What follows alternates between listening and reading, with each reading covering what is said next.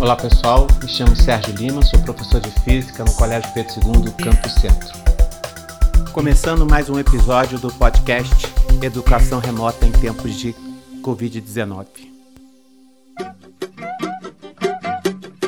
Eu quero me esconder debaixo dessa sua saia para fugir do mundo. Pretendo também me embrenhar no emaranhado desses seus cabelos. Preciso transfundir seu sangue pro meu coração, que é tão vagabundo. Me deixe te trazer num dengo pra num cafuné fazer os meus apelos. Me deixe te trazer num dengo pra num cafuné fazer os meus apelos. Eu quero ser exorcizado pela água benta desse olhar infindo que bom é ser fotografado, mas pelas retinas desses olhos lindos. Me deixe hipnotizado pra acabar de vez com essa desritmia. Eu quero ser exorcizado pela água, pela água benta desse olhar infindo. Que bom é ser fotografado pelas retinas desses olhos lindos. Belíssimo poema da letra de ritmia do Martim da Vila.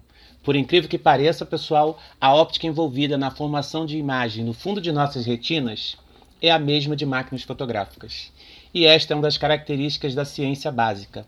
Os conceitos fundamentais podem ser aplicados desde aparatos super simples, como uma câmera fotográfica pinhole, uma câmera escura feita com latinha de refrigerante, com um furinho e um papel fotográfico lá dentro, até sofisticados dispositivos de formação de imagens. Nossa visão, por exemplo, as câmeras digitais com seus sensores CCD.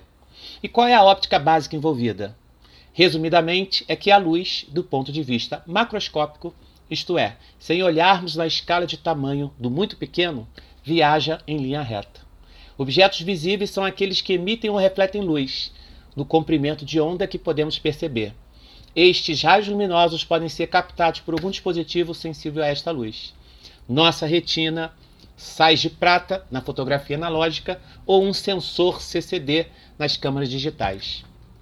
No século V a.C., já existiam referências à câmara escura com formação de imagens em escritos chineses. A primeira imagem registrada em uma mídia, no caso papel, que hoje conhecemos como fotografia analógica, é de 1816, realizada pelo francês Joseph Nicéphore Niepce, perdoe o meu péssimo francês, usando uma folha de papel tratada quimicamente. A história da fotografia tem um capítulo interessante sobre a história do conhecimento aberto.